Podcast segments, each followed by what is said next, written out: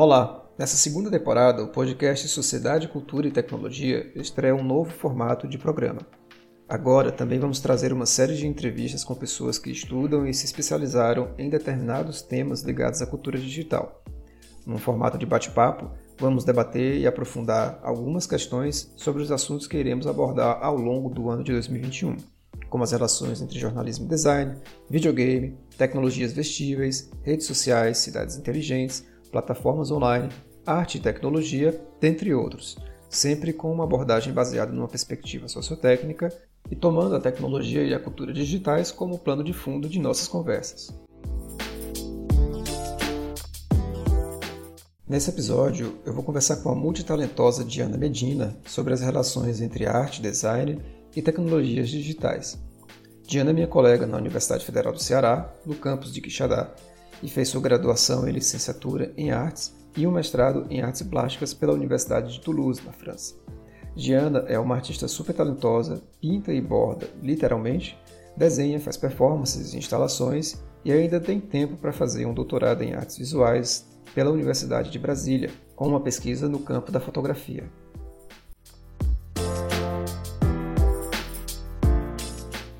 Diana, muito obrigado Bem-vinda primeiramente ao, ao podcast, obrigado pela participação. A galera vai adorar ouvir sua voz aqui conversando com a gente um pouquinho sobre arte, tecnologia né, e outras coisas. Eu queria começar então, Diana, perguntando, pedindo para que você se apresentasse, quem é você, o que você faz, o que você tem trabalhado, por aí vai. Bom, obrigada, Paulo, pelo convite. E é um prazer estar participando desse projeto com você, estar conversando sobre arte, tecnologia, idade, cultura. É sempre um prazer conversar com você, né? E meu nome é Diana, para quem não me conhece, meu nome é Diana Patrícia Medina Pereira e meu nome artístico é Diana Medina. Eu sou professora da Universidade Federal do Ceará, no curso de Design Digital. Estou doutoranda no curso no, na pós-graduação em Artes Visuais da Universidade de Brasília, né, na linha de pesquisa imagens, é, urbanidades e visualidades. A minha pesquisa ela é sobre, resumindo em uma só palavra, fotografia. Né? Mas aí tem mais coisas para a gente falar sobre isso. Eu também eu sou do Ceará, sou de Fortaleza, estudei no a minha formação é em artes, né? Eu fiz uma, uma licenciatura em artes visuais no Instituto Federal, fiz um mestrado em artes plásticas na Universidade de Toulouse, na França, e sempre pesquisando esse mundo da criação, esse mundo da, da, das visualidades, das imagens, sempre tá, sempre nesse nessa área, né, nessa grande área de pesquisa, assim. E o que me o que me traz muita satisfação, porque além de, de, professora e pesquisadora, eu sou artista plástica e trabalho com e tenho uma liberdade de trabalhar com várias linguagens. Eu trabalho com fotografia, com desenho, com performance, com instalação. E, e, caminhando também, eu acredito que assim fazendo um resumo do, do meu trabalho artístico é de, de na procura da, da curiosidade, assim, né? Satisfazendo minha curiosidade e estando bem livre para estar tá desenvolvendo desenvolvendo trabalhos em vários em vários setores, em várias áreas. Eu, eu prezo por essa por essa liberdade, assim, né? Já que a gente, já que a arte contemporânea já te, te dá essa essa quebra de, de fronteira, né, entre as linguagens, assim, então aproveito bastante isso. Eu acho que resumindo é isso aí, quem eu sou. Pronto. Fala então um pouquinho, é, aproveitar então para conversar um pouco sobre a sua tese de doutorado.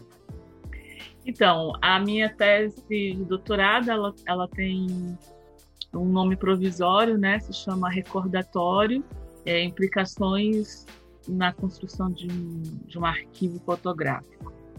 Esse é o título provisório dela e ela tá ela, ela toma né como eixo uma ação artística que se chama recordatório que é um, um arquivo um inventário que eu estou construindo com as com visitas, com visitas, com encontros, né, de em, nas casas das pessoas e eu chego nas casas das pessoas, essa, essa, essa visitação ela começa com um mote, né? Ela começa com a pergunta: qual a fotografia mais antiga que você tem em casa? E eu posso ver essa fotografia mais antiga, né?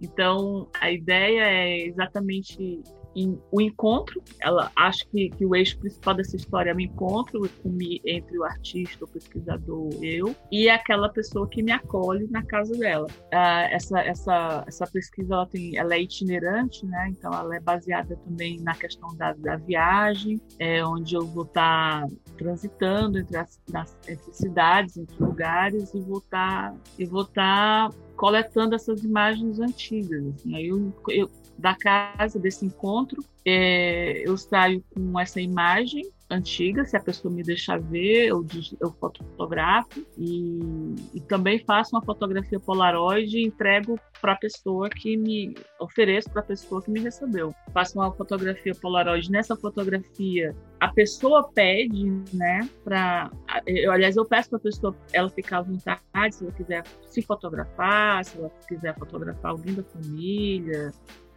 então ela escolher e aí eu deixo e aí eu também pego uma cópia dessa Polaroid e saio daquele encontro com a foto mais com uma cópia da foto mais antiga, a cópia da Polaroid e o relato daquele encontro. Então a ideia e aí a, o desdobramento do, da tese, ela vai sempre estar permeada sobre essa questão do, do inventário, do arquivo, né? Como construir esse arquivo? É um arquivo que é coletivo porque ele é feito de pessoas que a priori eu não conheço, é, é familiar porque geralmente são fotos pessoais, são fotos daquela família que eu encontrei, e também é é, é meu porque sou eu, é, é ele vai estar no, na minha trajetória de viagem, né? Então é, é, é, o meu itinerário que vai construir esse, esse arquivo. Então ele é híbrido em vários sentidos, né? Ele é híbrido porque ele vai ter conter digitalizações, vai conter referências analógicas, vai, vai ter é, a Polaroid que é um, um, processo analógico, né? Ainda. Então eu, eu vou estar sempre discutindo com no, na tese essa questão do arquivo, essa questão da viagem, essa questão da fotografia é, familiar e como é que eu encontro essas fotografias familiares, né? Aí, hoje, né? Em 2021, 2020, né? Nos nossos dias. Então, é uma tese que rende é, muitas discussões assim sobre essa esse universo, né? E esse universo que de significado da fotografia, de, do que pode a fotografia. Então essa, essa o, é, esse arquivo, o recordatório, ele vai ser criado dessa forma. Né? Ele vai ser criado com essa viagem, essa, essa, essa, a primeira, eu já fiz uma primeira etapa dessa dessa pesquisa então, no maciço de Baturité. Eu já ia te perguntar como fica, como tem sido com com todo esse esses essas dificuldade frente à pandemia? Como é que tem sido essa, essas visitas?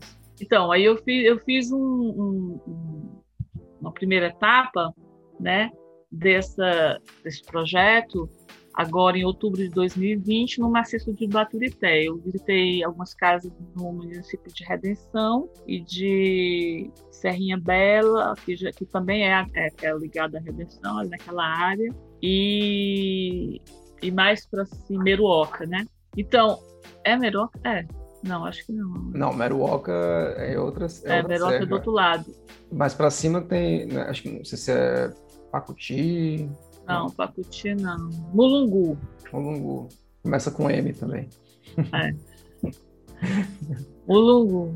Então, rapaz, é o seguinte, o início dessa pesquisa, bom, eu parto do princípio do estranhamento, certo? Do deslocamento, que é um conceito assim que é muito caro na arte contemporânea, certo?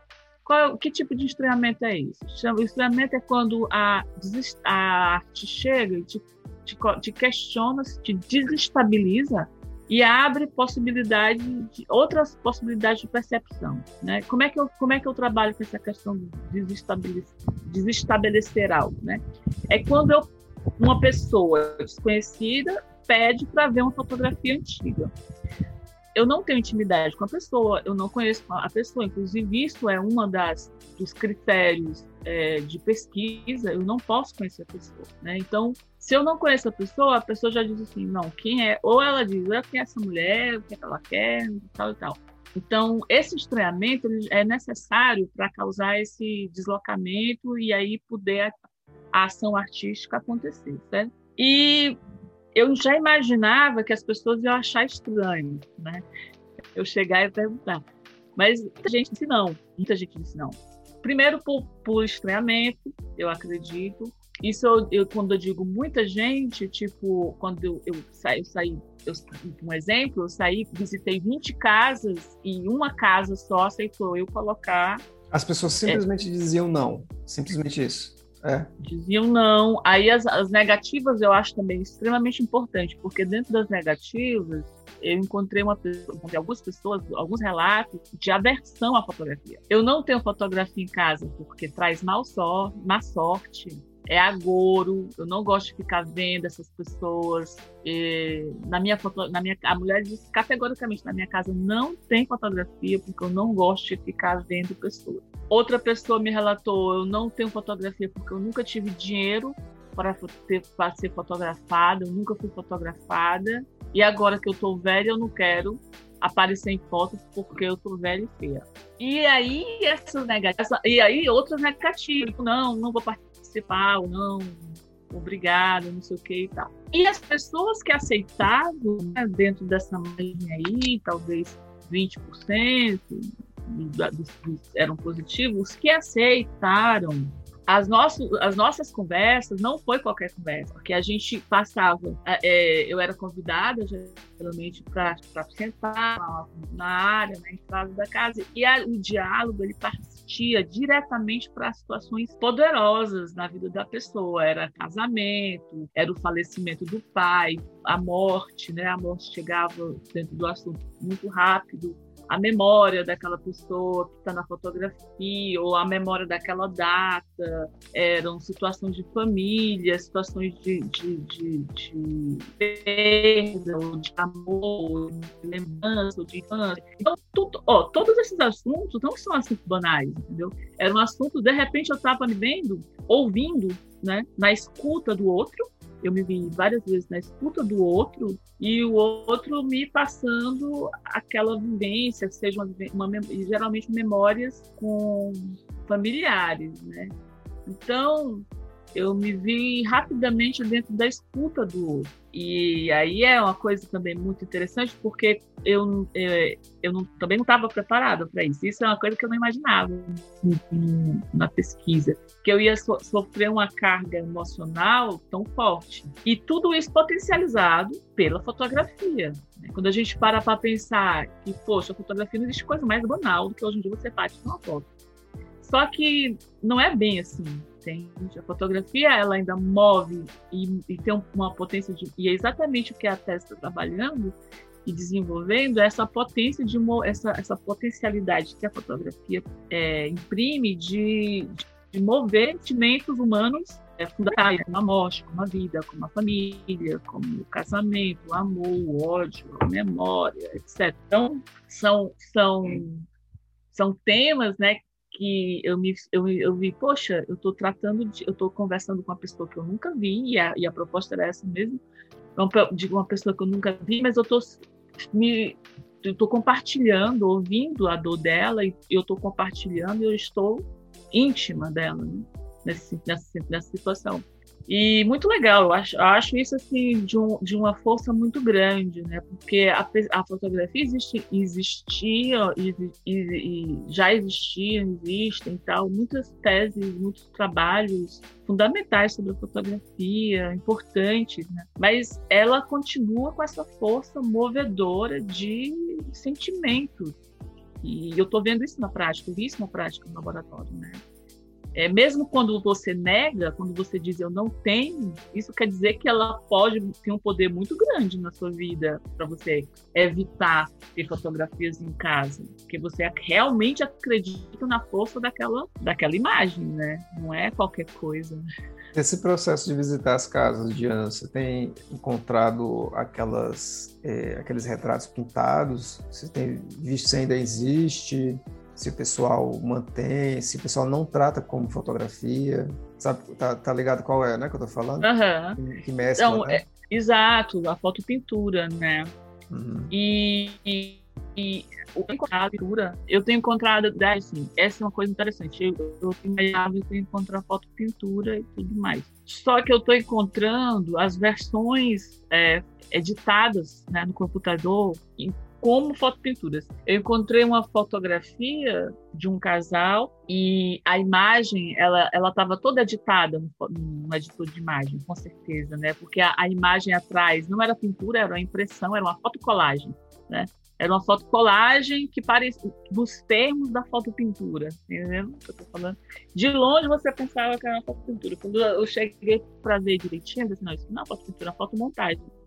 E também o que é que acontece? Tem fotomontagem, tem, tem foto de missa de sétimo dia, né? De santinho de morto, assim, quando a pessoa morre, aí faz um santinho, tem fotos de lembrança de, de formatura impressas. Então são, tem fotos, é, fotos de, de várias formas. Assim. Eu, eu tenho uma variedade grande. Inclusive, uma das coisas que as pessoas me perguntam: ah, mas isso aqui serve? Aí a pessoa chega com a fotografia utilizada num santinho de morro. Eu disse: serve, isso aqui é fotografia também, né? Isso aqui é fotografia também. Eu não eu não estou restringindo, digamos assim, a uma coisa, a papel fotográfico, a impressão fotográfica, né? Eu tô eu tô considerando a fotografia como imagem é, e, e guardada na casa e respeitada na casa como imagem. E aí o que eu estou encontrando é exatamente isso. É uma fotografia, uma imagem cercada de, de consideração, de respeito, de memória e e que vem acompanhada de, desse diálogo que sempre é um, nunca é um diálogo fácil, assim, no sentido de dizer, não, não é fácil, superficial, entende? Nunca é uma coisa assim, ah, tal, tá passando por aqui, tá bom, tá, tá, tchau. É sempre uma coisa, ó, sente aqui, você vai escutar agora o que é que essa fotografia se apresentou para essa casa, né? O que me deixa, que sempre quando eu voltei, os dias que eu voltei, eu voltava muito cansada. Imagino. Psicologicamente, sabe? Muito, Imagino. Muito... Primeiro por quê? Porque você dá a sua cara tapa, né? Eu chego lá e aí levo um não na cara. Né? Então tem toda a questão da vergonha, do, da, da, da exposição e tal. E, e, e, quando é aceito, aí você, você recebe aquela história, de certa forma, né? Você vai, você vai adquirindo aquela, absorvendo aquela energia também. Aí eu, nos primeiros dias, cara, eu tô tão cansado, por que eu tô cansado? Não sei o que tal. Mas depois no final tinha é essa troca de energia, né? Forte. Uhum. Muito forte. Diana, não tem, é, não tem como a gente existe eu sempre eu particularmente sempre tento com minhas turmas lá de história da arte e, e outras né é, trazer à tona a discussão, é, uma discussão básica entre, entre arte e tecnologia, né? Porque tem muita gente que entende tecnologia apenas como isso aqui que a gente está usando, né? É apenas o computador, o celular, tecnologia das, das, das máquinas pesadas, né? É, coisas dessa natureza. E tem gente que não se, não se dá conta do. Bom, a maior parte das pessoas também não conhece, na verdade, né? A raiz etimológica das duas palavras e de onde elas vêm, quais são os seus caminhos que, de, de cruzamento na Roma Antiga, né, na Grécia Antiga, e de que no fim das contas elas estão falando de algumas coisas que são muito similares, né, a realização humana, né. Então, quando a gente vê um trabalho que, que envolve, né, que, que, que que traz a, fotografia para o primeiro plano, é, não tem como a gente não falar sobre esse aspecto, né? Porque a, porque a fotografia ela é, uma, é uma tecnologia, de um, de um ponto de vista, se você for assumir esse lado mais restrito, né, digamos, sobre, esse, sobre o termo, e é uma tecnologia que permite o, o extravasamento artístico, né? Assim, ah, vou colocar para fora aqui por meio da fotografia e tudo mais, né? Então, assim, não tem como a gente não trazer à tona essas relações né, entre a fotografia, entre, entre, o que ela desnorteia né, em termos de, de, tecnologia fotografia desnorteia em termos de tecnologia e arte. Né? Eu queria saber se, se você tem tido alguma leitura específica durante esse processo, se você tem entendido de algum modo hum. específico né, essa relação, é, e também o que ela tem te mostrado, né? Em termos de, de aspecto, é, eu vou colocar aqui num outro patamar, né? Um aspecto sociotécnico, ou seja, o que, que, ele, o que, que ela fala sobre a sociedade, o que, que essas práticas que você tem investigado falam sobre a cultura, né? Da, da população com quem você tem dialogado e por aí vai. É, Paulo, um, eu, é, como eu comentei, esse projeto, o recordatório, ele me leva a sempre estar trabalhando no limite entre o analógico e o digital, certo? Eu sempre tô, tô, tô sempre tô encontrando e, e, pensando, refletindo sobre isso. É, tem um, um, livro do, do André Rouillet, A Fotografia entre Documento e Arte Contemporânea. Uhum. A fotografia entre documento e arte contemporânea. Ele é um, um livro que foi traduzido pela editora Senac em 2009 e é um livro do André Rouillet que é o, foi o editor da Paris Mate, né? eu acredito que ele, ele, se, ele era professor da Sorbonne também, ele se aposentou agora, já faz uns, uns, três anos, mais ou menos. E o que, que ele faz nesse livro? Ele faz todo um levantamento histórico da... É um livro maravilhoso, ele é, ele, tá, ele é, é bem completo nessa,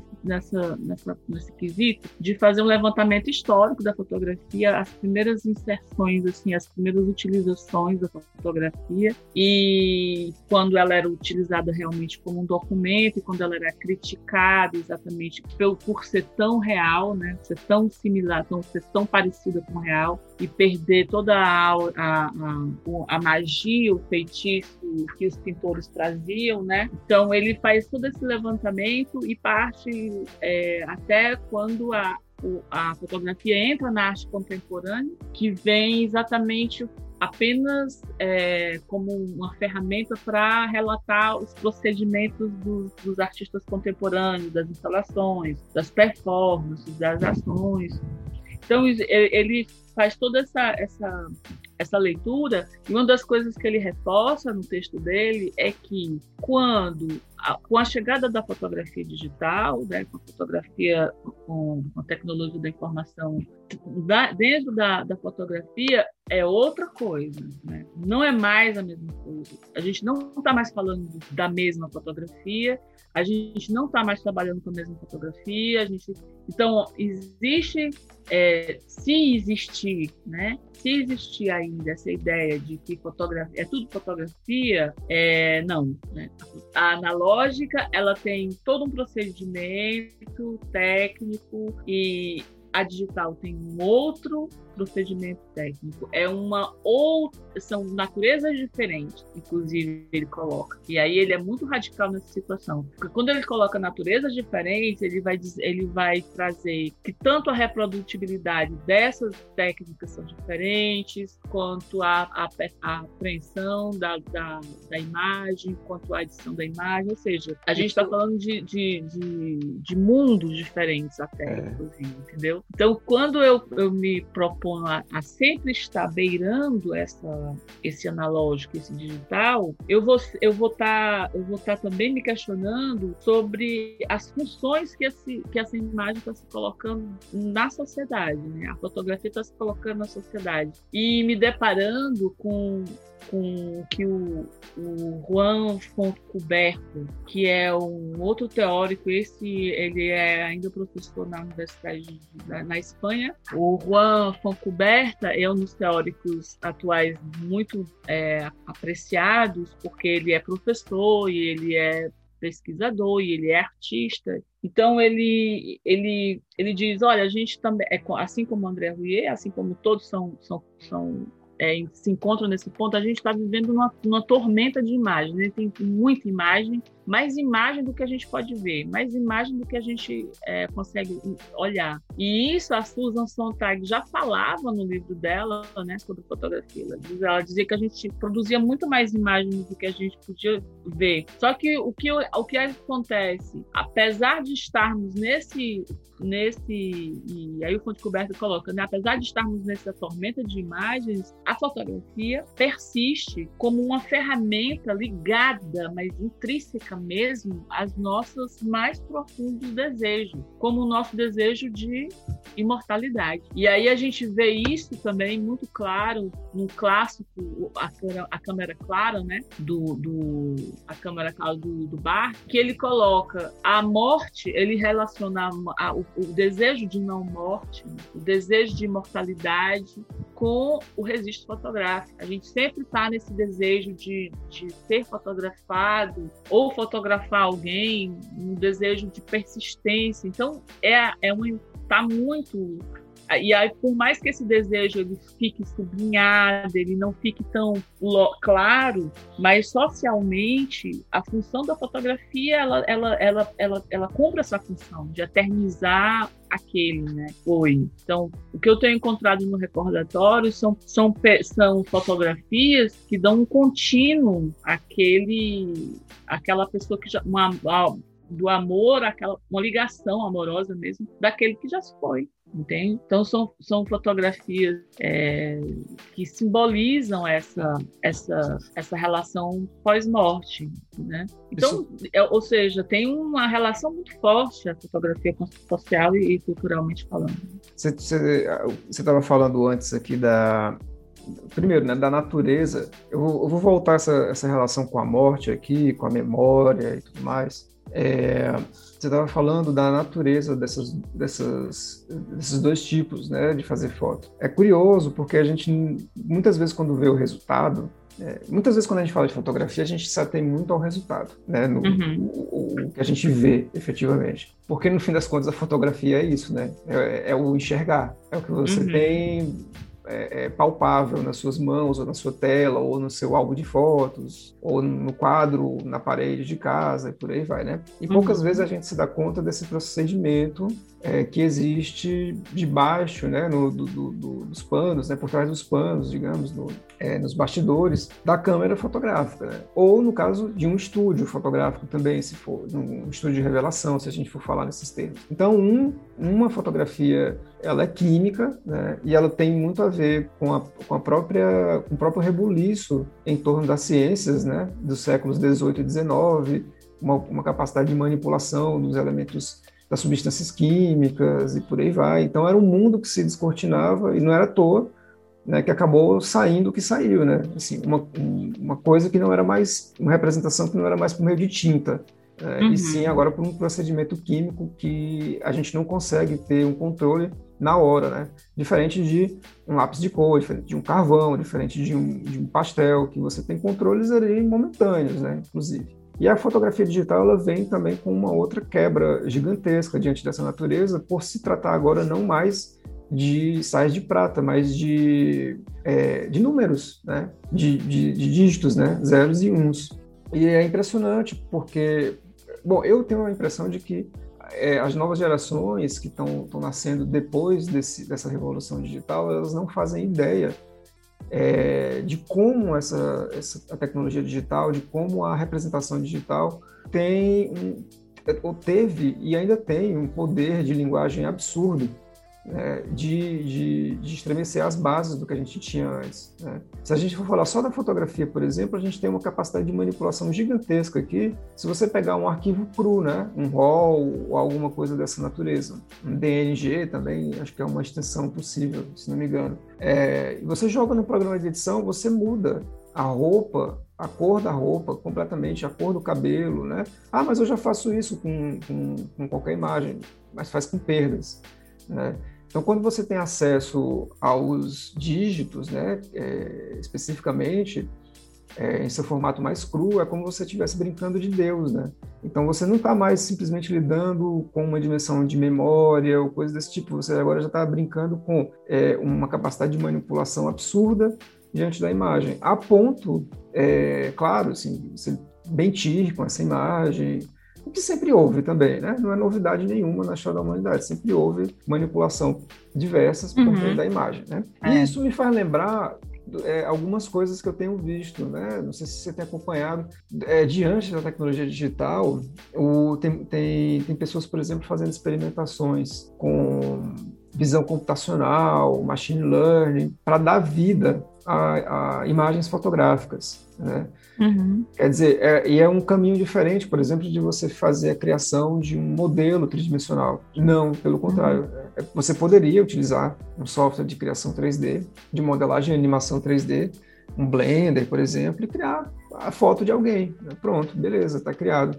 Mas não, tem pessoas que estão utilizando, é, se utilizando de fotografia e reais, né, fotografias que já foram tiradas em algum momento da história e tudo, para dar vida, né, a, a pessoas que, que, já morreram. Então, as pessoas que veem, por exemplo, essas fotos, elas ficam emocionadas e tudo, porque elas simplesmente estão vendo um, em movimento alguém que já partiu há bastante tempo. É como dar vida novamente, né? Você tem visto, você viu alguma coisa eh, esses dias Assim, tem, sempre tem rolado, né? Sempre tem acontecido. É, eu, eu, eu, eu tenho visto, sim, é um aplicativo né, que o pessoal tem utilizado para ativar algumas partes, né? Uhum. Muito limitado do rosto, mas, por exemplo, só o fato de abrir e fechar os olhos. Isso. Já, já te dá uma, um, salto, assim. E é, eu acho super interessante, eu acho massa. E, e, e é outro mundo.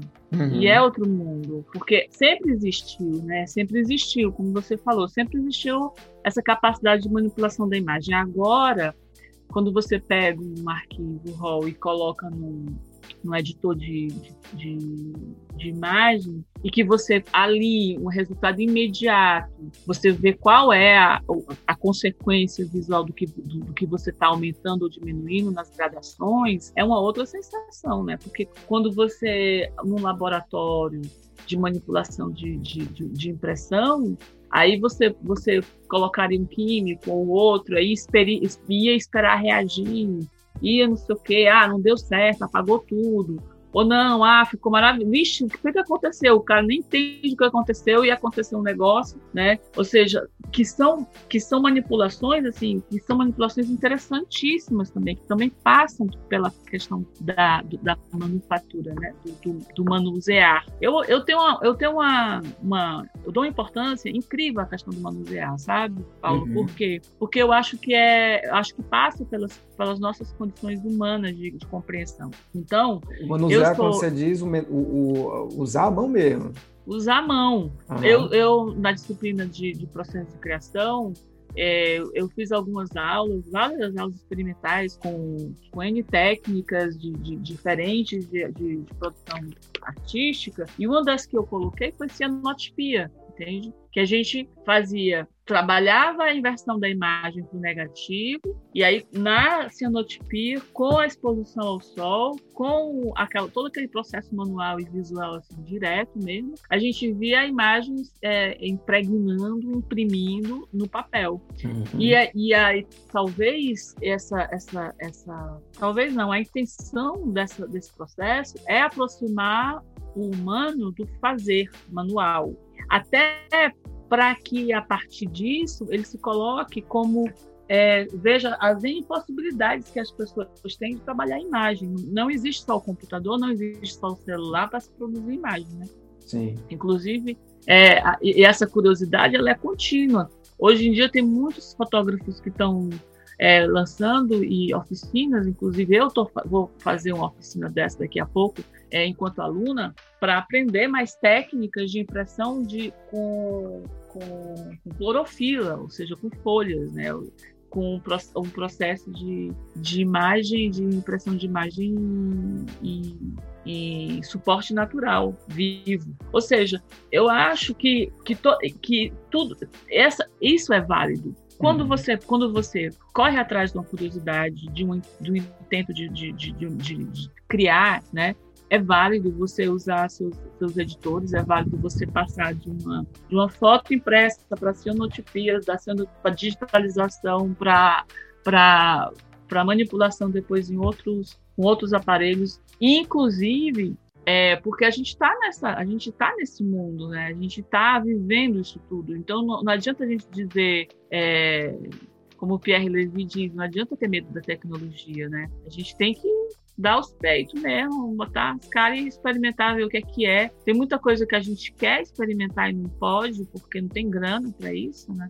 a fotografia, a simples fotografia, a revelação da imagem, mas para mim foi por muito tempo é, impossível, porque era muito caro, eu não tinha dinheiro para fazer isso, entende? Uhum. Inclusive, o, o é, hoje em dia, digamos, né, suponhamos que se tivesse que revelar toda a foto que você fizesse, isso continuaria impossível, inacessível, porque era muito caro. Era muito caro para você experimentar um, e errar, porque na fotografia é isso, você erra pra caramba, erra muito. E mas o erro fica escondido, porque você só escolhe a melhor foto, né? É. Quem fala aí, mal do Instagram dizendo que o pessoal só, só só escolhe a melhor foto para colocar no Instagram? Não, né? Assim, a fotografia analógica também era a mesma coisa. Você tinha 36 poses, 24 poses, mas tinha que fazer escolhas diante do que tinha você. Que fazer né? escolhas. Você não, você não se pudesse escolher, se você pudesse negociar com quem revelasse. Ah, e os fotógrafos fazem isso, né? Com os, os, negativos, eles faziam muito, ah, essa daqui não, essa, essa lascou, essa não deu certo, essa por um erro deu certo. Vixe, eu mexi a câmera nessa hora e ficou incrível ser feito, que eu nem imaginava, entendeu? Ou seja, e, e, essas possibilidades, inclusive, essas alterações é, da própria informação da imagem, de como você conseguir imagem, é, e aí esse, eu acho gostoso, sabe, essa coisa, é filme ou é fotografia? Ah, tá se mexendo, tá se bulindo, não é mais foto, entendeu? Ou é filme, mas é filme. Até eu acho interessante essa coisa híbrida mesmo, porque o, o Grafos, né, essa, essa, essa, essa, essa até na, na própria própria origem né, da palavra, na própria etimologia da palavra, você vê uma coisa já realizada, já, já, já, já uma grafia já feita, né? Então, ela não pode ser mudada, ela já está lá, ela é como ela é, mas você, quando você coloca as mutações possíveis com, com uma, uma, animação possível numa foto, você fica se questionando se, poxa, é fotografia ainda, né? Aí Olha, continua. Você falou né? uma coisa muito, muito legal aqui, né? É, sobre essa parada de você mexer, né? É, a imagem, tudo. Eu me lembro de ter ido de ter ido assistir o primeiro filme, né, do, do Harry Potter, é, que foi a Pedra ah. Filosofal, né? Ah, é, sim. Acho que é. É verdade, é. 2001, né, 2001. Bom, são 20 anos, já se passaram 20 anos. Eu fui ao cinema. É mesmo? Eu, eu não gostei do filme, para falar a verdade, eu quase durmo.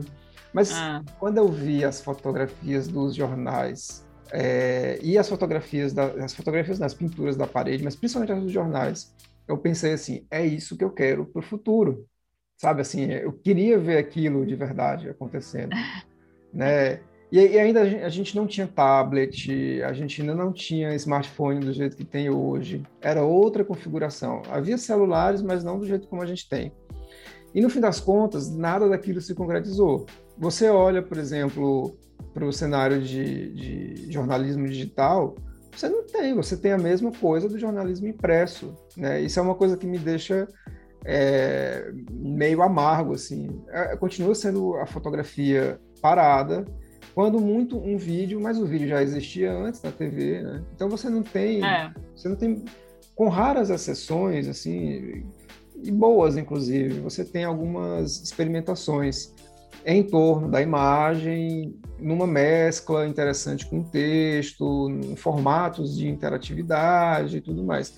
Mas a maior parte, assim, é simplesmente uma produção que busca clique, né? Assim, é, é, tem muito isso, infelizmente. Ah, precisamos buscar clique, precisamos trabalhar com aquele sensacionalismo de sempre e tudo mais. Mas me encantou aquela imagem em movimento, o que era fotografia como tal, né? Porque a gente também tem que lembrar que a história do, é, do Harry Potter se passa, se não me engano, nos anos 80, né? Uma coisa assim, ou os anos 90, né? É, nunca lembro ao certo. Então, eles têm que trabalhar com, com o que era mais antigo, né? Eles tinham que trabalhar com o que era mais antigo, de fato, do que naquela época, de 2001. Acho que era anos 90, se não me engano. Então, eles precisam trabalhar com o que havia antes disso, né? Desse momento. E aí, quando você vê os, as coisas se mexendo, nossa, é como você falou, esse, esse, esse outro site, né, que você tinha falado, do MyHeritage, né?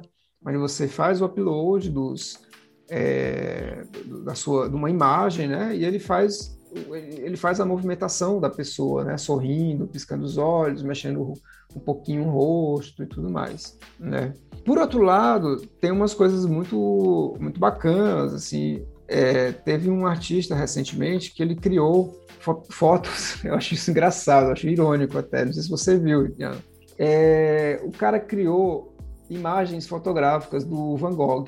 É, qual a ironia, né? Porque porque o Van Gogh ele não, não, não tem né, fotografia do, não tem, não tem, não tem nada, do, do não tem fotografia do, do, Van Gogh quando ele era adulto, né? Parece que só tem uma quando ele era assim, estava saindo da adolescência e tal, e depois hum, não mais, nada mais, né? Então você tem, efetivamente, você tem as representações que ele fez de si, né? O auto, o autorretrato na pintura, né? Inclusive a famosa, em que ele está com a orelha cortada, etc. É, e aí esse cara fez pinturas fotográficas, pinturas digitais, a uhum. partir de imagens é, do próprio Van Gogh, a partir de, de, de modelos diversos, até de sósias e tudo, até chegar numa certa idealização, né? Como se, como se aquela imagem ela fosse a mais a mais real de todas, né? Assim, a mais fotográfica de todas, né?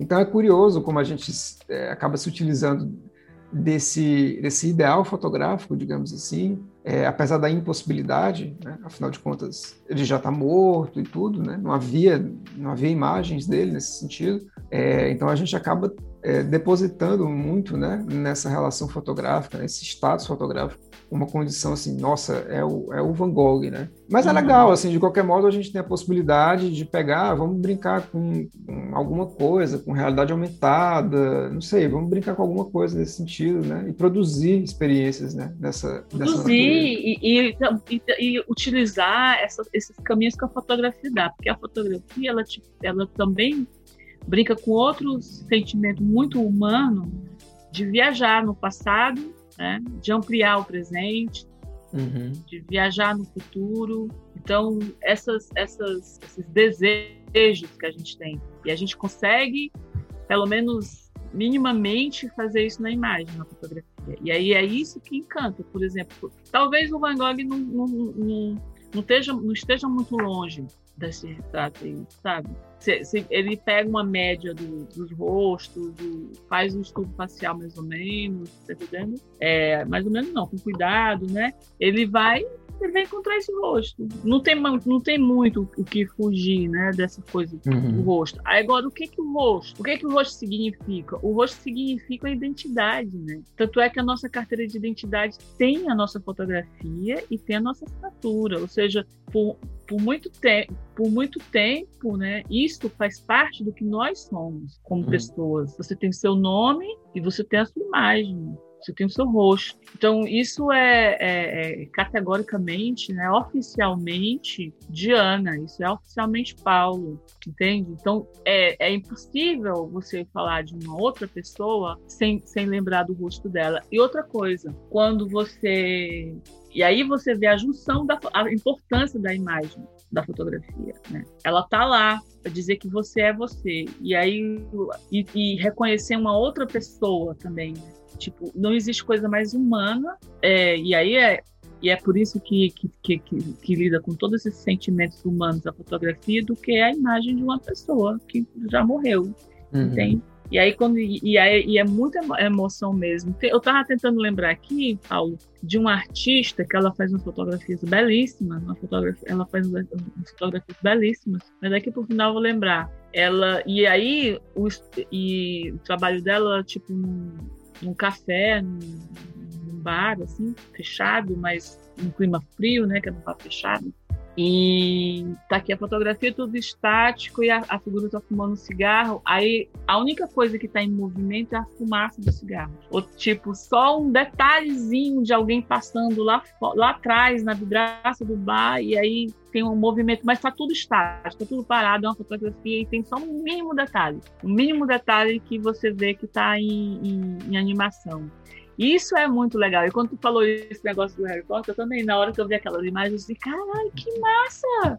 Olha só o bicho se mexendo, que louco! E, é, e, e, e aí salta, né? Solta, solta todas as imaginações possíveis, né? Que você tem com, com a imagem. Assim. É.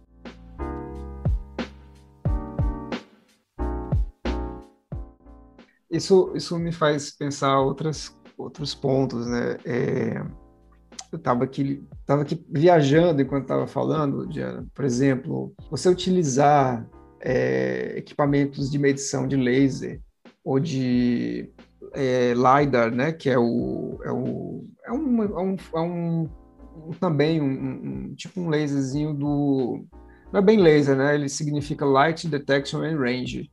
Mas é uma tecnologia que, que utiliza é, detecção, né, remota.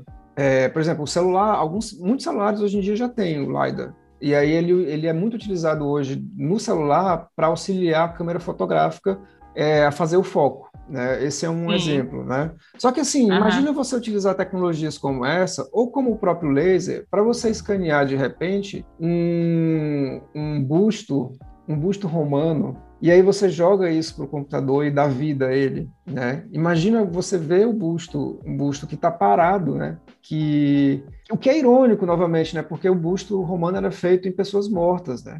é, ele, ele era modelado né, na, na, pessoa já falecida. E aí você utilizar, de repente, esse, uma tecnologia assim para você modelar um, um, busto e dar vida, né, trazer de, de volta a vida no computador, jogar isso num, num software de edição 3D, algo desse tipo. Né? Imagina você ver os líderes romanos em movimento, assim, tentar, tentar imaginar, Exato. sintetizar a voz, assim. É muito massa. É, pode, né? É o que pode acontecer total, né? Pois é. E eu... É, o que a gente, o que a gente tá, a gente tá numa situação, Paulo. E aí eu, eu sempre penso isso, sempre me vem isso à cabeça que a gente está numa situação de pura, de pura transição, sabe? Tipo, uhum. é, a gente não, não existe tanto pot potencial dentro da imagem fotográfica e quando eu falo imagem fotográfica é quando ela tem é, ela cria, né, ligações entre um referente possível, real e não real, ou também a imagem que já parte de um imaginário e, e passa, e passa para outro, né? Vamos ter sempre essas, essas, essas fronteiras assim ultrapassadas. Assim. A gente está num potencial de, de, de, de, de criação totalmente aberto, né? De, de possibilidades. A Anne Coquelin, no, no Arte Contemporânea, ela diz, ela fala sobre a, a, a capacidade que a fotografia tem de se adaptar a novas tecnologias e sempre se renovando e sempre se se abrindo a outras possibilidades. E ela pode ela pode sofrer uma parte ser totalmente alterado ou parte ser animado ou par, ou, ou, ou, ou ter um, uma uma uma leitura, né, uma, quando uma leitura é totalmente computadorizada, né, totalmente informacional, como a, a aqueles pactrais, né, que criam com, com, com, inteligência artificial, né, uhum.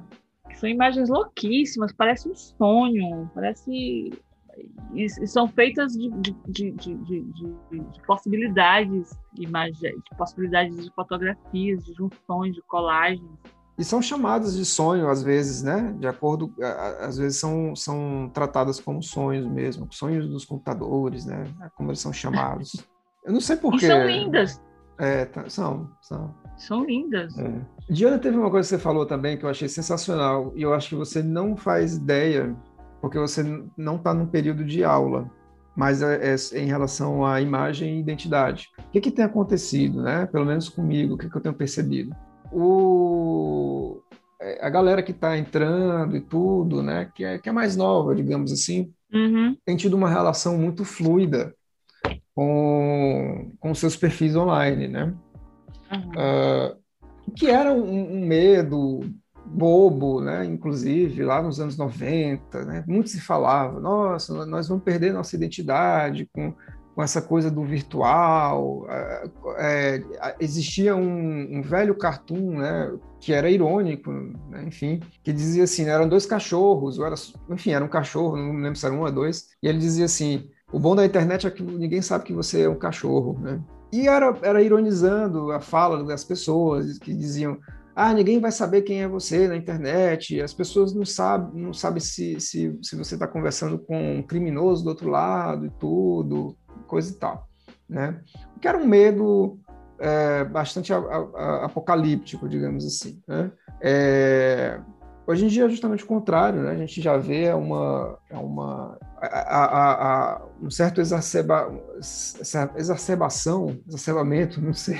Hum a fama sendo exacerbada, né? Então não existe anonimato praticamente, todo mundo precisa aparecer, né? É, ser, ser uma, uma figurinha carimbada no Instagram, etc. Agora, ironicamente, essas novas gerações me parecem estar utilizando as plataformas como Google Meet, etc., como uma possibilidade de fluidez, o que é muito natural também, eu diria, diante da própria fluidez em relação à identidade as identidades, para falar a verdade, uhum. as várias, né? Assim, dentre elas, por exemplo, a de gênero, para tocar só uma, né? Só que aí você tem, por exemplo, pessoas que entram no Google Meet para assistir aula e entram sem foto, entram com o nome trocado, entram com outro sobrenome e por aí vai. É quase um retorno ao nickname, novamente, do início uhum. dos anos 2000. Né? E é muito irônico, novamente, eu, eu acho muito legal isso, porque eu não tenho como comprovar que fulano é fulano, cicrano é cicrano, não dá, não dá, não dá para comprovar, né? Por quê? Porque eu não, eu não vou pedir o RG de, cada um durante a chamada, não faz sentido, né? E, mas é o que tem, tem acontecido, a pessoa entra e diz, eu sou fulano de tal, ok, só cabe a mim acreditar, né? E aí existem pessoas que dizem assim, e novamente, a imagem está lá, né? Existe uma relação fluida entre a imagem, a tecnologia, ah, você pode pedir para colocar câmera e tal, mas nem sempre vai funcionar porque existem condicionantes técnicas aqui. Às vezes a conexão não está boa, a pessoa não é. tem como colocar a câmera. Às vezes a webcam está quebrada e ela não tem como consertar. Então, tchau e benção, vamos nessa. Né? Então, assim, é... existe uma, uma, um, um, fio de Ariadne aí entre a, entre a imagem, é, tanto fotográfica quanto né, filmada, digamos assim, da webcam, né? é, a identidade dessa pessoa, a fluidez com que ela se observa em, em, termos de seu nome, sobrenome e por aí vai. Tem pessoas que trocam o I pelo Y, tem pessoas que trocam o Y pelo I, tem pessoas que colocam dois N no nome e por aí vai. Né? Você tem uma, uma possibilidade gigantesca de. E tem gente que, que, que, que, Outro dia chegou um aluno, eu não vou dizer quem é, mas, mas você conhece, assim, ele é da mais, mais antigo Aí chegou na aula e só tinha dois, é, dois, é, duas letras, que eram a, não eram as, não era sigla, mas era as iniciais, né? Uhum. Aí eu, uhum. quem é você? Eu não sei quem é você não. Aí eu não estava vendo, né? Porque eu estava com a, a câmera, é, com a janela menorzinha e não estava vendo ele. Aí ele perguntou: "Tá me vendo, Paulo?" Aí, peraí, deixa eu aumentar aqui. Eu, ah, aceito, agora sei, rapaz. não tinha como saber pelo nome, né? Mas aí vai. Você tem todo um conjunto aí de, de, de, de, interseções entre esses elementos identitários e tudo mais, né? Enfim, acho é. muito curioso tudo isso que a gente está é, eu, eu, eu, li um texto há pouco, é, O Retrato, o nome do texto. Ele está no terceiro livro, Semiosfera, do, do Ilótimo. Estou me aventurando assim na, na, semiótica da cultura, né? E esse texto é um texto lindíssimo, e, inclusive eu terminei o texto super emocionada, assim, aos, aos prantos, a louca. Né? Hum. Mas sério, eu me emocionei mesmo. O texto é muito bonito. E uma das coisas que ele ele, ele coloca, ele, ele faz essa, essa essa visão do retrato. Ele diz, olha, o retrato ele tem tantas possibilidades quantas leituras possíveis dele. Ou seja, é, é, é, apesar de se tratar de humanos, né, de humanoides que se reconhecem em, outro, em, outros humanos, ele tem muitas possibilidades de leitura e de referências, entende? E aí tem até um, um trechinho aqui que eu coloquei, que eu, que eu anotei, assim, um retrato, entre, ele falando, abre aspas, o retrato confirma plenamente uma verdade geral. Quanto mais compreensível quanto mais incompreensível. Ou seja, quando você pensa que entendeu aquela pessoa pelo retrato, menos você entendeu. Uhum. Ou seja, existem sempre feixes, né? sempre encontros, sempre forças que se encontram, que se cruzam, que se intercruzam dentro da imagem. E, ta, e talvez seja é aí onde está a possibilidade da imagem ser plástica, né? se adaptar a novas tecnologias tão facilmente que a gente não consegue nem acompanhar a, a velocidade dessa, porque ela é, já é.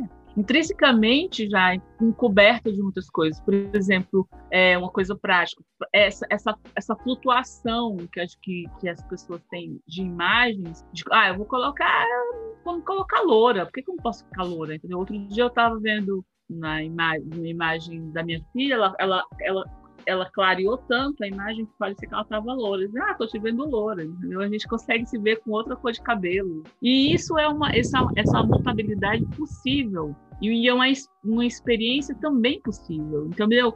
Então não existe essa. Por que que, por que, por que, que a gente deve ser rígido com a coisa que naturalmente não é rígida? Ela vai ter uma leitura diferente para mim, uma leitura diferente para você, para outra pessoa, para outra pessoa, para a mãe, para o pai.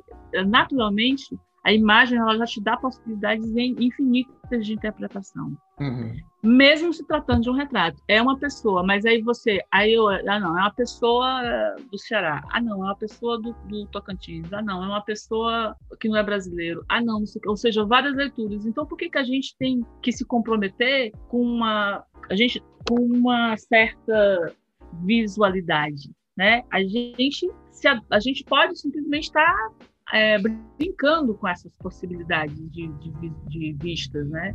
Uhum. É verdade. É verdade que numa situação específica, por exemplo, de sala de aula, complica, né, para quem está orientando, quem está entrando e saindo na sala de aula. Mas é um, é um, é um, é, é, é uma, um limite, né? É, é, é, sempre estar beirando. E isso acontece também na sala de aula em realidade. Às vezes o corpo está presente, né? Mas. Aí a pessoa pode. pode... Sabe quem está lá, né? É, e a pessoa pode é, escolher suas, suas performances no cotidiano, né? Assim, fazer flui, é, transições, fluidez em relação à sua identidade. É... Exato, e, e, passear entre elas, entende? É. Porque essa tecnologia, essa, essa coisa de, de, de, de trazer uma metamorfose eh, para a sua imagem, ela te, te, te também dá, dá uma, um poder de ser outra pessoa, experimentar ser outra pessoa. Quando a gente tem essa liberdade, a gente consegue se olhar melhor, né? É por isso que quando a gente. É, e isso tudo faz parte de autoconhecimento, eu acho. Inclusive, não ser você, entendeu? É um, é um processo de autoconhecimento. Pois né? é. Eu acharia super bacana se, se durante a aula online, por exemplo, eu pudesse ter um filtro que mudasse a minha cara, né? Aí hoje quem vai quem vai dar aula é o não é o professor Paulo, é o sei lá, o, é o convidado, é o convidado, é, né? é a Tarsila do Amaral, não sei, fazer brincadeiras assim, né? Talvez até tenha, mas também ia consumir uma quantidade absurda de processamento, né? Aí é outro problema. É. Mas seria super legal, assim, fazer uma transição nesse, nesse sentido, né? Hoje aparecer de barba, amanhã não, enfim, coisas dessa natureza. Isso é bacana. É, é e, e, porque a gente tem, a gente tem, a gente é habituado, né, Paulo, a, a, a, a estar em lugares que a gente reconhece, com pessoas que a gente reconhece, e aí se sentir seguro e tal. Só que tem um monte de teórico que diz que não é bem assim, né? Por exemplo, o Milton Santos, quando ele vai falar de espaço, ele diz: olha, o espaço não existe um espaço único e categórico, existe um encontro de várias forças que estão se formando espaço. Que forças são essas? São, são pessoas, são organizações, são tempos, são, são culturas. Então, o negócio é, é complexo. A gente, a gente simplifica para poder melhor passar, literalmente. Entendeu? Uhum. E a coisa também acontece com as identidades. Né? A identidade ela é complexa, porque não necessariamente é, eu preciso mudar é, o meu físico para ter totalmente mudado o meu, o meu interior, entende? Então, ou seja, a gente transforma para melhor o habitar, para melhor viver e tal, entender a, a sociedade uma coisa mais perene, mas ela não é perene, ela é muito mutável, muito mutante o tempo todo. E se, se entregar essa mutabilidade, às vezes, é, é, é, uma forma de conhecimento mesmo.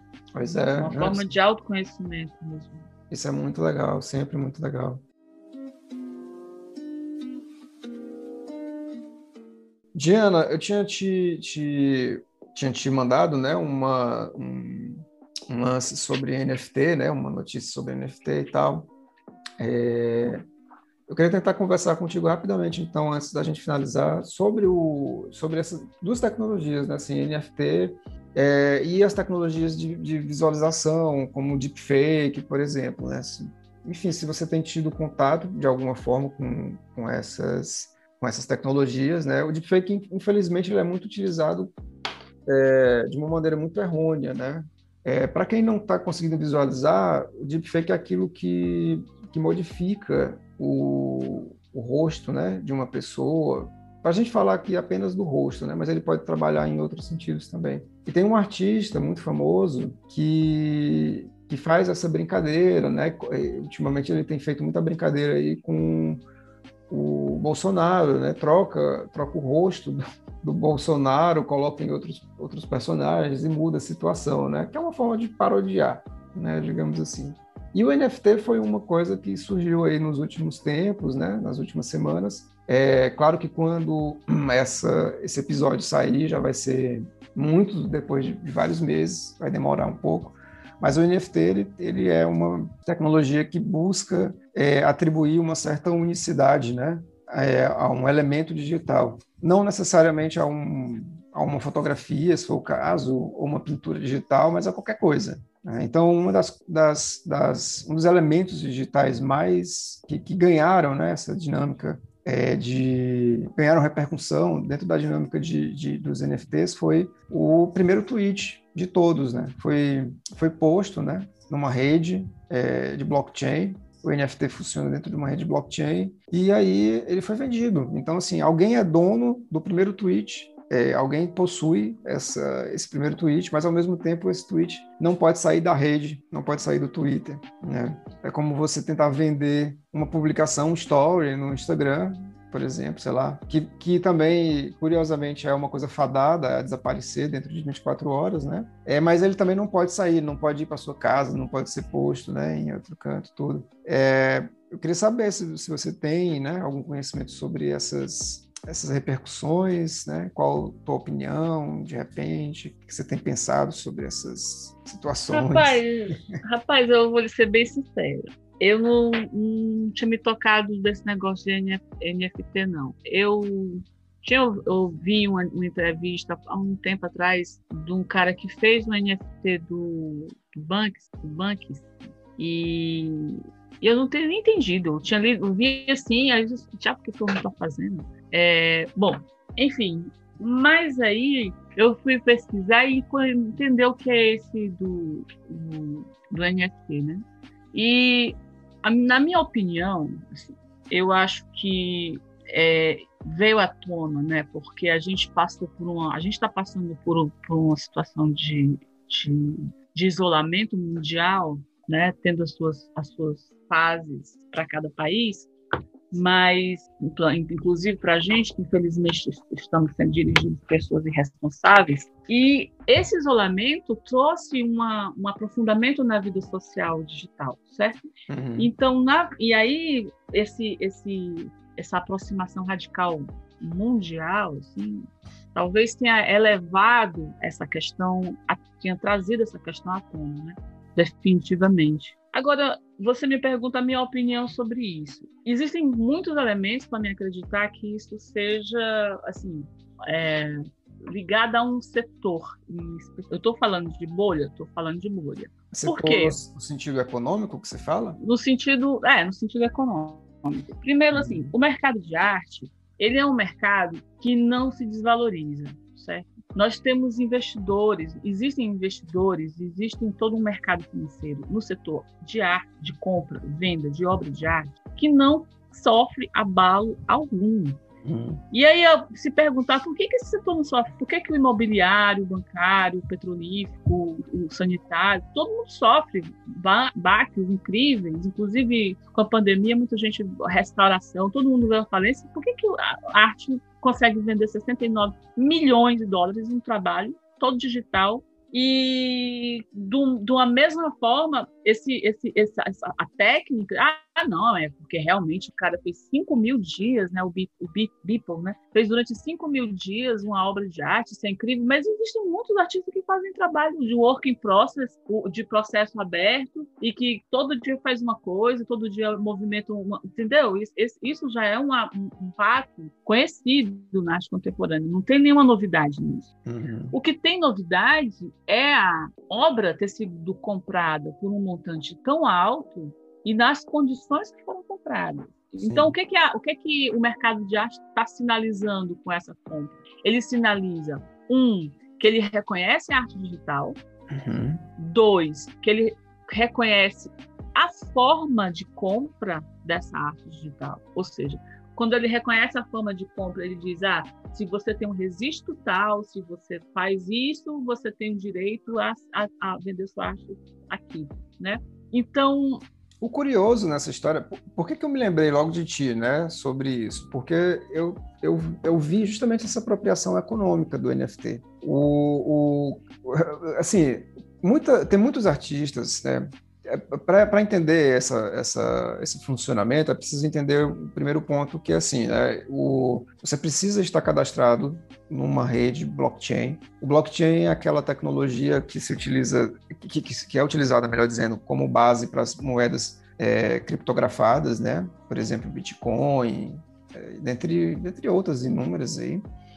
É, e é uma rede de validação, né? Então todo mundo que está dentro desse, dessa rede é, auxilia, digamos assim, na validação dessa, desses certificados, que é extremamente custoso, extremamente custoso de se, de se quebrar, né? É tanto que uma das, uma das críticas que já se faz ao, às moedas criptografadas é que elas têm um custo tão grande operacional, você pode dizer assim, ah, mas é, é aquela velha história, né? Para você criar uma cédula de dois reais, você gasta mais de dois reais, né? Ok, é verdade isso, sim. Mas para fazer uma cédula de 100, você não gasta mais de, de 100 reais. Você gasta bem menos, né? E, mas o ponto também não é uma defesa à, à, à moeda em papel, né? O ponto aqui é o que acontece para quando você para você manter a moeda é, digital, a moeda criptografada, você tem um gasto energético literalmente muito grande. Isso tem custos para o planeta, custos em, em, termos de emissão de carbono, né? Porque o problema do, do, do, do o problema da, da, poluição do planeta não está só na dimensão de ah eu estou aqui com o meu carro eu vou poluir, eu estou com a minha moto eu vou poluir. Não, só, não é só isso. A moto, o carro, uhum. o avião poluem também, mas você está tendo um gasto de energia absurdo muito, muito grande. Né? Então, é uma das críticas que recaem hoje em dia a essas redes e às criptomoedas especificamente. E aí, quando você vem com, com, com blockchain, né, para você montar essas redes de validação, aí, digamos, você se inscreve numa delas, você coloca o seu seu trabalho, de repente, né? E tem muito artista que está fazendo isso mesmo. Só que existem já, já indicações de que é uma quantidade muito pequena de artistas que estão ganhando dinheiro com isso. Né? Teve um, um eu vi recentemente um texto que falava justamente isso. Quando você pega a média, parece que está todo mundo ganhando bem, mas quando você pega a mediana, não. Você vê que é uma pequeníssima parcela que está ganhando bem é, e, e, a maior parte continua ganhando pouco, né? O que, que, de certo modo, continua sendo um reflexo do mundo da arte. Não mudou nada, não mudou muita coisa. É, então, assim... e, e, é uma, e beira uma falácia. Isso. Tá? Por que, que eu digo que beira uma falácia e por que, que eu não sou radical e digo assim, é uma falácia? Bom, beira uma falácia por quê? Porque os comentários que, que, que eu é, coletei na rede dizem ah, agora vai ser valorizado, o artista vai ser valorizado, vai, poder, vai estar sem intermédio para poder ter a, a sua arte valorizada. Só que não, entendeu? o custo médio, pelo menos eu acompanhei uma publicação, uma, uma efetivação de NFT, o custo médio é de 600 reais, entendeu? De 600, uma média de 600, 650 reais para você cobrar por um, um, um, uma obra, né? Aí você cobra, aí você vai cobrar o custo todo. Não, você faz cinco cópias e vende cada cópia por 50 dólares, ou seja, cada cópia é 250 reais, colocando um dólar como 5,50 mais ou menos. Ou seja, eu vou estar tá tendo um custo alto para estar tá expondo meu trabalho, certo? E eu não tenho certeza se todas as minhas cópias vão ser vendidas. E, são, e serão imagens, mesmo que eu coloque, por exemplo, esse desenho que eu tenho aqui, que eu faço. Eu coloco, é, faço o NFT deles e exponho à venda, certo? Enquanto arte e, e, e, e tudo mais, com desenho e tudo mais. Eu vou ter, um, eu tenho condições de estar, tá, eu tenho uma produção de desenho, eu tenho condições de estar, tá, estar tá, é, expondo isso para você ter um, um custo para expor isso muito alto, certo? Então, não vale a pena, certo? Não vale a pena diretamente. No meu caso, agora eu vejo, por exemplo, uma música, uma música. Você coloca um, um disco. A, a música ela sofre muito sobre a questão do, do mercado. Ela, ela, tem muitos, muitos produtores, é, pessoas que atravessam entre o público e o artista, que é uma outra situação, né? É uma outra situação do, artista visual, certo? Tem uma outra estrutura de, de, de, de intermediação também que é válido pensar. É interessante para um artista botar uma música a 50 reais, você baixa a música a 50 reais, você, tá, você sabe, nesse caso, você sabe também que você está indo direto para o artista, a grana, né? Então, não é uma galeria, não é uma produtora musical que você está pagando. Então, é, tem todo um, um, uma, uma, infraestrutura aí que você está deixando de lado. A internet e a divulgação dos trabalhos da internet, ela já vem trazendo essa revolução, essa, o próprio Instagram, que você citou mais, mais cedo, ela traz essa revolução de contato direto. Eu posso te mostrar o meu último trabalho fotográfico, entendeu? E pronto, e você aprecia ou não. Ah, Diana, eu quero uma impressão fine art desse na minha sala e tal, ou não.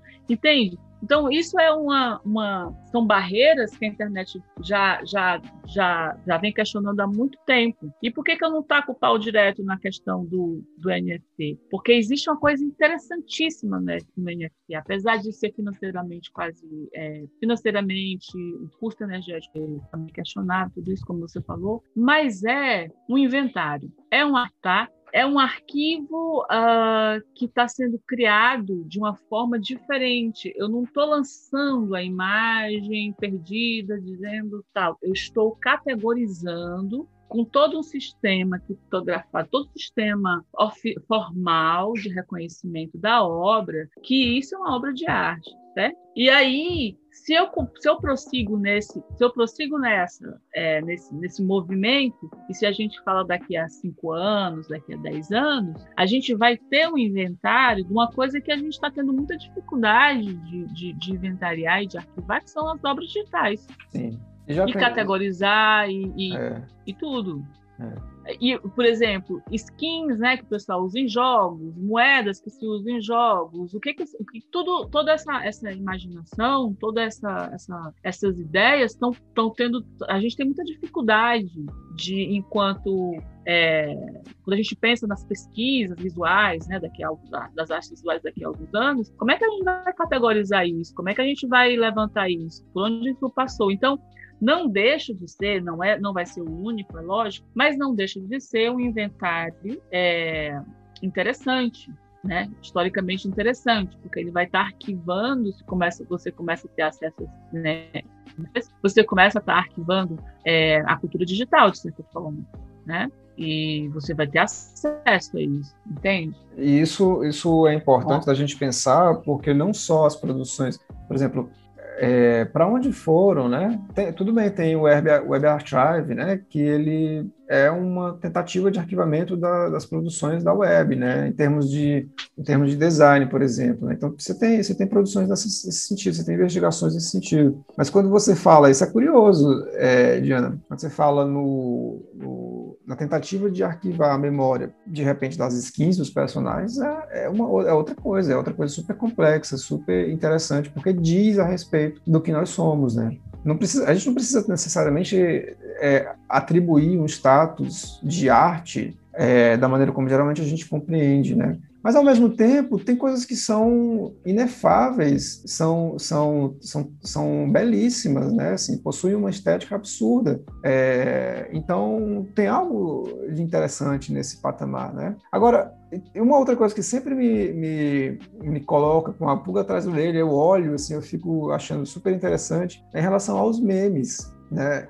Tem, com esse negócio do, do NFT, por exemplo, tem meme de 10 anos atrás que está voltando ao tá voltando ao cenário. E tem pessoas que, que, que, que, eram desconhecidas, que eram anônimas e que eram reconhecidas apenas pelo meme e que estão dizendo, olha, eu sou essa pessoa aqui desse meme.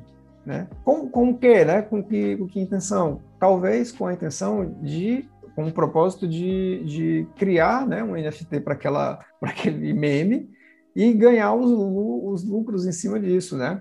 Existe um meme recente que foi vendido por, por quase 500 mil dólares. Né? Assim, ele foi colocado numa rede dessas e o, o NFT dele foi, foi, vendido por quase 500 mil dólares, que é o meme daquela garotinha que tem um incêndio atrás e ela olha para a câmera com, com um olhar meio sádico e tudo mais. Então, assim, tem algo acontecendo nesse ponto. Tudo bem, nesse caso foi, a, foi o pai dela que cadastrou e foi o pai dela que tirou a foto, inclusive. Então, assim, a rigor, os direitos né, sobre os, os louros recaiu para a pessoa certa.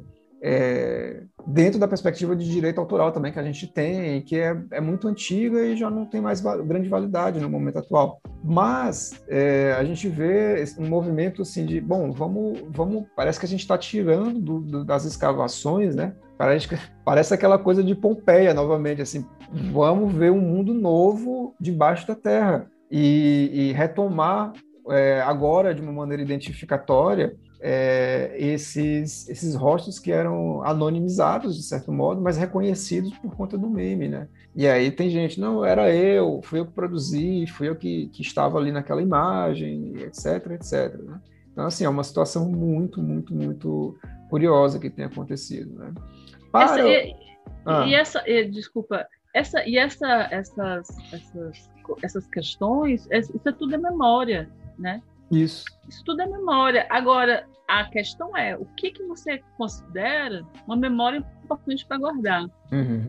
Então, se você tem, se você tem uma ideia de arte que, ah, não, ah, é uma pintura, tudo bem. Ah, é uma fotografia do Sebastião Salgado, tudo bem. Ah, é uma escultura, tudo bem. Mas você tem que abrir, expandir a cabeça para vários tipos de memórias, entendeu? Inclusive os memes, que faz parte também do nosso cotidiano já, já estão inseridos dentro da, da nossa, do nosso dia a dia e que fazem parte da nossa memória também. Aí tu lembra, ah, essa, essa, essa imagem, me, me, me, eu já vi essa imagem, faz parte do, tua, do teu histórico né, visual, assim, e, de certa forma te, te constrói também. Né? A gente se constrói pelo que a gente vê, a gente se uhum. faz pelo que a gente vê. É por isso que não é legal ver besteira, porque você fica besta. é, por isso que é legal sempre ver um filme cabeça para deixar você meio oh, fora do ar, assim, para te incentivar para outras coisas. Porque se você só vê bobagem, né? Se você só vê coisas interessantes e tal, é, forçadamente você vai, você vai ser você vai ficar uma pessoa banal. Assim. E eu acho que, que isso que, que faz parte, sabe? Ou seja, jogo, moeda de jogo. É, eu não, não, você sabe, eu não gosto muito de jogo, né? Eu não, não uhum. jogo, mas meu filho joga bastante, joga muito. Meu sobrinho, minha filha. Então, de vez em quando eu olho, dou uma olhada no que eles estão jogando e eu acho incrível cada cenário, cada estrutura absurda e, fotografias lindas, sabe? De, poxa, que cor linda, cara. Muito massa, muito bem feito, muito pensado, jogando, sensível. Tô jogando um jogo é. agora de, de zumbi, Diana. E aí, os zumbis, hum. eles são, são feios, né? Mas o cenário do jogo, rapaz, é cada, é cada. Parece que a gente tá na Serra de Guaramiranga, viu? Assim, é cada coisa linda. Lindíssimo. Hã? E, lindíssimo. É, exato. E aí tô lá, tô cenário fotografando. Lindíssimo. Tô matando zumbis e tô fotografando o cenário. Desse jeito pausa para uma foto, né? Pausa para uma foto. Exatamente. Mas eu, eu acho assim, e mais, a gente tem que usar essas coisas mesmo, porque a tecnologia, como você falou mais cedo do negócio da deepfake, ela tem que ser utilizada e bem utilizada no sentido de, de, de cumprir com os nossos objetivos, entendeu? É, é, quando, quando é, se, se constrói uma deepfake com com uma figura pública, né, como é o presidente, a intenção é ironizar, a intenção é incitar mesmo é, um, um de gesto e, e utilizar essa, essas ferramentas no sentido é, criativo, artístico, é. entende? Porque a arte também ela não, não pode ser a, a política, ela, ela, a arte ela faz parte intrínseca da polis. Um, do, um dos meus pensamentos em relação ao direito autoral Paulo, é o seguinte: eu acho que o Estado devia pagar para o artista, entendeu? Eu acho que devia ter um pensamento, é, esse, né, esse pensamento de dizer, ah, não, mas aí agora o artista vai ser O artista tem que ser reconhecido sim. Porque se não for. E aí essa pandemia resolveu, chegou assim, mostrando a nossa cara. Cara, o que, que, é que é do teu dia a dia? Sem assistir um filme, sem pegar um livro massa, sem assistir uma novela massa, sem, sem sabe, sem ver um teatro, uma cena, uma poesia, uma música, um, um, um jogo porque tudo passa pela criatividade, tudo passa pela criação, tudo passa pela arte visuais, pela, pela, pela arte. Então, isso deveria sim, eu acho injusto um cara ganhar 69 bilhões, né, milhões que ele ganhou, 69 milhões de dólares por um quadro. Eu acho. Eu acho demais, eu acho exagero, porque tem gente passando fome, entendeu? Para que essa, essa, essa, essa, essa sua hipervalorização desse trabalho? Tem um objetivo. O objetivo é reconhecer o espaço digital como um espaço propósito, é, é, não só proposto para se vender e comercializar arte, mas como legalizar esse espaço. É. Então, por que, qual é o interesse de legalizar esse espaço? É para ganhar mais dinheiro. É porque o pessoal está fazendo mais arte dentro desse espaço. Então, eles, eles, eles procuram um meio de, de, formalizar essa legalização e poder, sabe, dizer, olha, a gente pagou 69 porque realmente o cara avalia, ele está no NFT, você sabe o que é NFT? Você não sabe nem o que é NFT, minha filha. Entendeu? É, e é uma, é uma política de escassez, continua com a mesma lógica dos diamantes e do ouro. É, é você gerar escassez. Você dizer assim, só existe um original, só existe um cinco ou dez cópias originais, né? Autorizadas, digamos assim, né?